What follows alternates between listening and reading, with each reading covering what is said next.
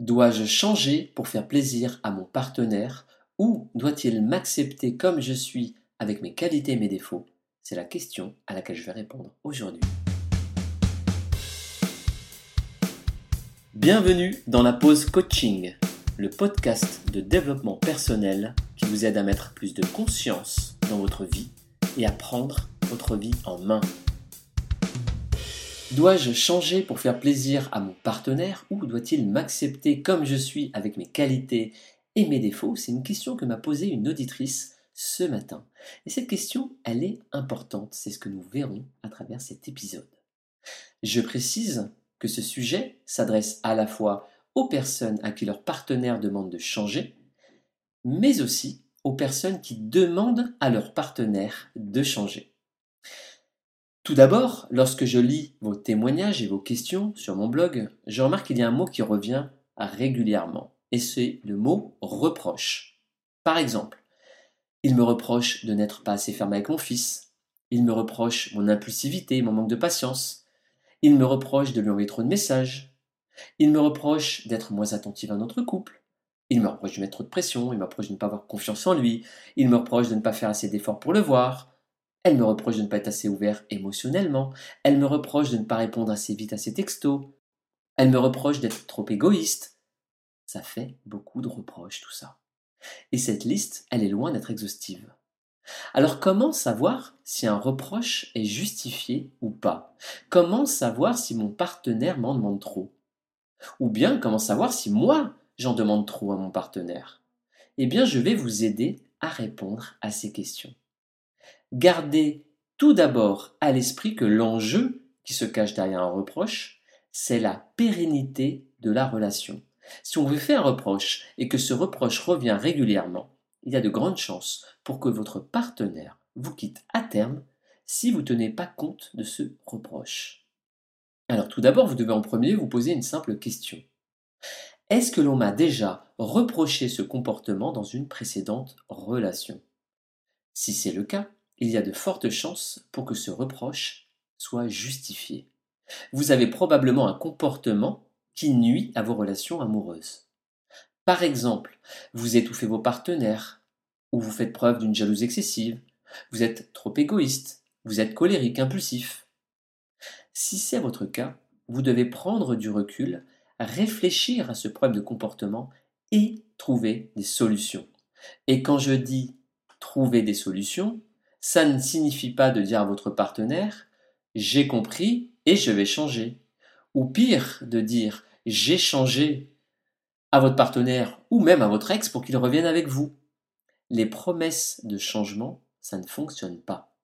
Pour changer un comportement, vous devez effectuer un réel travail sur vous, au minimum avec des livres ou une formation, et au mieux avec un psy, un thérapeute ou un coach, quelqu'un du domaine de l'accompagnement, quelqu'un de formé, quelqu'un de certifié. Vous devez concrétiser cette volonté de changement par des actes, sans quoi vous passerez votre vie à enchaîner les relations et enchaîner les ruptures en répétant systématiquement le même problème de comportement. Vous gâcherez vos histoires, puis vous ressentirez peut-être de la culpabilité à les avoir gâchées. Donc, si vous avez conscience d'un problème de comportement qui a un impact négatif dans vos relations, réglez ce problème. Ensuite, il est important de comprendre qu'une relation de couple nécessite des ingrédients pour qu'elle fonctionne sur le long terme. Ces ingrédients sont au minimum les suivants. L'entraide, l'écoute, la bienveillance, le respect et la confiance. Alors notez que je n'ai pas écrit l'amour car c'est un terme qu'on utilise un petit peu à tort et à travers. Par exemple, certaines personnes disent je t'aime à quelqu'un qu'elles viennent de connaître une semaine auparavant. Non, c'est pas de l'amour. C'est du besoin d'amour peut-être, mais ce n'est pas de l'amour. D'autres personnes disent je t'aime à leur partenaire qu'elles maltraitent physiquement et verbalement. Non, ce n'est pas de l'amour. Si vous aimiez réellement votre partenaire, vous ne leur feriez pas de mal.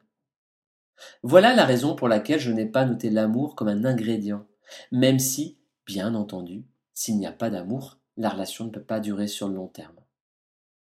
Du moins, si elle est saine et de bonne qualité. Alors revenons à cette liste d'ingrédients. Si votre comportement ne respecte pas un de ces ingrédients et qu'on vous le reproche, ce reproche est justifié. Par exemple, si vous avez un comportement égoïste, ce qui est contraire à l'entraide, votre partenaire ne se sentira pas aimé et soutenu. Vous tirerez en permanence la couverture à vous et vous ne ferez pas d'efforts. Ça nuira à votre relation de couple. D'autant plus si vous avez des enfants et que c'est votre partenaire qui compense votre manque d'investissement. Deuxième exemple, si vous passez votre temps à critiquer votre partenaire, votre partenaire ne se sentira pas apprécié, aimé, reconnu comme quelqu'un de valeur. Votre partenaire se sentira dévalorisé si vous l'attaquez sur son identité et sur sa valeur. Troisième exemple, si vous rabaissez votre partenaire et ne tenez pas compte de son avis, votre partenaire ne se sentira pas respecté. Il ou elle se sentira dévalorisé, comme si elle n'était pas une personne de valeur, une personne importante pour vous. Vous ne pouvez pas dire à quelqu'un que vous l'aimez si vous la maltraitez, ou si vous ne la respectez pas, ou si vous n'êtes pas à son écoute ni jamais là pour elle. En résumé, il y a des comportements qui sont incompatibles avec la vie de couple, du moins si on souhaite une vie de couple épanouissante pour les deux partenaires. Par exemple, l'égoïsme s'accorde mal avec la vie de couple et surtout avec la vie de famille. Parlons maintenant de nos défauts. Parfois nous avons tendance à minimiser nos défauts. Par exemple, nous parlons mal à notre partenaire, celui-ci nous le reproche et nous minimisons l'événement. Je le retrouve régulièrement dans les témoignages sur le blog. Et un des épisodes précédents du podcast portait sur ce sujet. Des personnes qui disent c'était des petites disputes, ce n'était pas grand-chose, c'était des détails sans importance. Pour ces personnes, les disputes ou les conflits qu'elles vivaient en couple, c'était juste des détails. Pourtant, elles ont été quittées par leur partenaire. Ce n'étaient donc pas des détails ou des choses sans importance. En résumé, pour vous, un certain problème ou un certain reproche, c'est peut-être un détail. Mais si c'est important pour votre partenaire et qu'il vous le répète de manière régulière, alors ça doit également être important pour vous. Donc, posez-vous simplement la question, est-ce que mon comportement est négatif et pèse sur la relation? Au fond de vous, vous avez la réponse à cette question. Alors ne vivez pas dans le déni d'un comportement qui nuit à votre relation. Alors bien sûr, je le sais, c'est jamais agréable de se voir reprocher quelque chose. Un reproche, c'est une critique que l'on perçoit comme étant une critique de qui on est. Alors que ce que notre partenaire critique, même si parfois il le fait euh, de manière maladroite, ce n'est pas sur qui on est, c'est une critique sur notre comportement. Il y a une différence. D'ailleurs, et généralement un reproche, c'est une invitation à changer positivement quelque chose en vous. Peut-être d'ailleurs que vous souffrez de votre comportement. Peut-être même qu'au fond de vous, vous avez envie de changer, d'améliorer un aspect de vous. C'est juste que ça vous demande des efforts pour changer. Et que vous avez peut-être besoin qu'on vous pousse un peu vers ce changement. J'ai connu cette situation dans le passé avec une de mes ex. Elle me reprochait, entre autres, de ne pas être assez mature. Elle critiquait régulièrement certains de mes comportements, et sur le moment, j'en ai énormément souffert. Je me sentais pas aimé, je me sentais pas apprécié, je me sentais dévalorisé. Mais des années plus tard, alors qu'on n'était plus ensemble, j'ai pris conscience qu'elle avait raison. J'ai pris conscience qu'elle m'avait fait mûrir d'ailleurs à travers son contact. Elle a eu un impact positif dans ma vie. Le fond du discours était justifié. Je n'étais simplement pas prêt à l'entendre à ce moment-là de ma vie. Donc, lorsque l'on vous fait un reproche, prenez du recul et réfléchissez à ce reproche. Est-ce que ce reproche peut vous aider à grandir ou à vous améliorer? Est-ce que c'est une opportunité que vous devriez saisir pour améliorer qui vous êtes? On le voit, un reproche peut constituer une opportunité positive de changement. Mais où situe la limite? Comment savoir si on doit réellement changer pour un homme ou une femme Eh bien, je vous conseille d'écouter votre instinct et votre conscience et de vous poser les questions que je vous ai données précédemment dans cet épisode. Également, posez-vous la question pour qui ai-je envie de faire ce changement? Vous devez faire ce choix par conviction. et non pas par peur. Je vais vous donner un exemple de peur que j'ai retrouvé dans un de mes coachings. C'était une femme à qui son partenaire lui avait demandé de se faire opérer la poitrine pour l'augmenter. Là, on ne parle pas de comportement, mais on parle de changement quand même. Il y a une demande de changement. Elle n'avait pas envie de se faire opérer, mais elle songeait quand même à le faire pour son partenaire, pour lui faire plaisir, et aussi par peur qu'il la quitte si elle ne le faisait pas. Et c'est jamais une bonne idée de prendre une décision par peur. Mon conseil, c'est que vous devez faire un choix qui est le vôtre, pas celui d'un autre. La règle d'or, c'est celle-ci. Changez si vous estimez que ce changement est bon pour vous et que vous le faites pour vous avant tout. Même si, bien sûr, ce changement peut vous aider à mieux réussir votre relation de couple. Même si ce changement peut parfois vous aider à revenir avec un ex pour qui ce comportement pose problème. Et pour terminer, parfois notre partenaire nous critique sur notre identité même, sur nos croyances religieuses, sur nos caractéristiques ou sur nos valeurs, c'est-à-dire sur ce qui est le plus important à nos yeux. De mon point de vue, ces critiques ne sont pas justifiées. Par exemple, ma compagne est croyante, et c'est pas mon cas.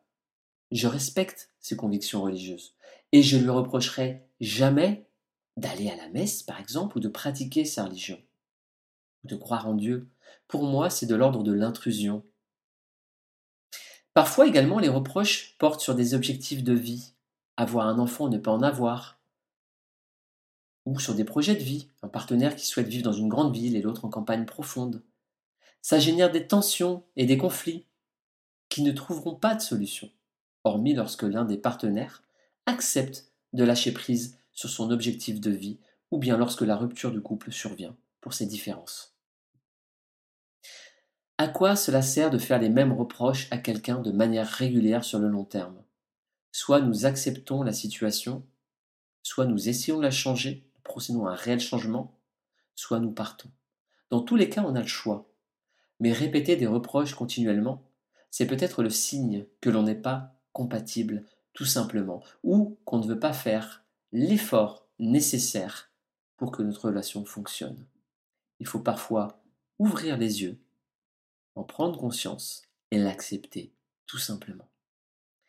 C'est la fin de cet épisode. Si vous l'avez apprécié, abonnez-vous pour ne pas rater les prochains épisodes. Et si vous avez envie de prendre votre vie en main et de transformer votre vie, et notamment si vous avez un projet de vie que vous aimeriez réaliser, je vous invite à aller sur mon site web pour voir comment je peux vous aider à aller plus loin. Je vous embrasse et je vous dis à très bientôt.